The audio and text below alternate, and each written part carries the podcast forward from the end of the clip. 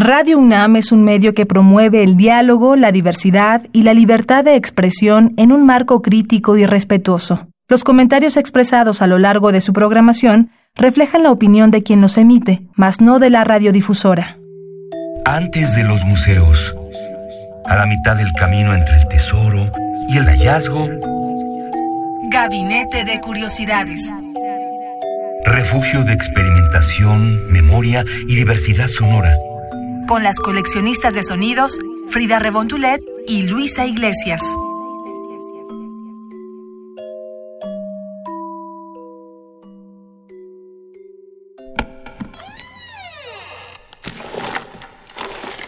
De archivo.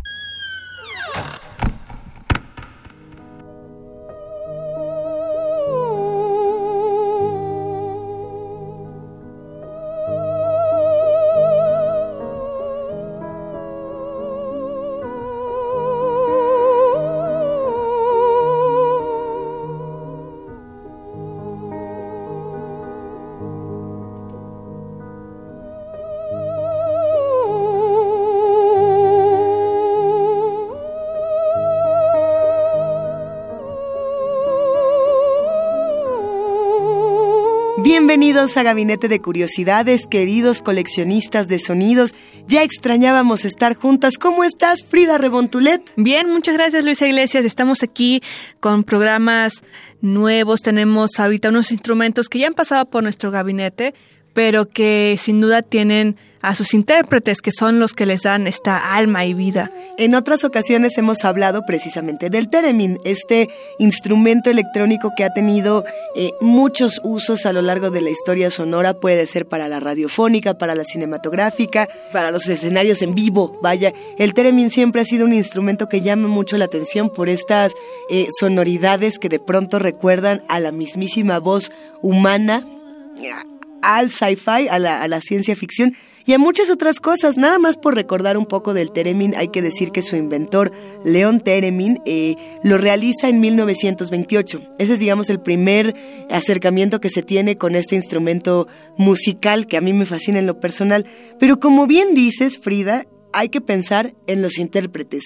No es lo mismo el Teremin que se utilizaba en, en las rúbricas de Doctor Who, cuando pensamos en Delia Derbyshire, a quien ya le hemos dedicado un gabinete de curiosidades, que pensar en Clara Rockmore, que es eh, esta compositora de la que vamos a hablar el día de hoy, que más tiene una historia bien interesante. Pero ¿qué te parece si antes de escuchar la historia de Clara Rockmore les damos eh, una breve presentación de su trabajo y luego les contamos qué es esto que estamos escuchando?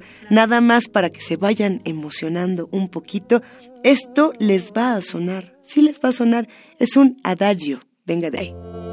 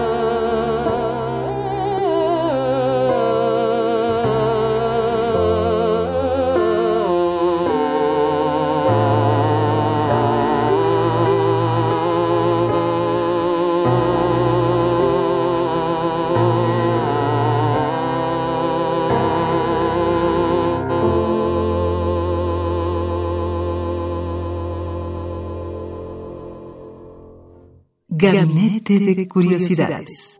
Los invitamos a que se unan al Twitter, es arroba gabinete bajo También pueden descargar el podcast, que estamos en radiopodcast.unam.mx o en la página bit.ly diagonal gabinete C en nuestro micrositio dentro de la plataforma de Radio UNAM.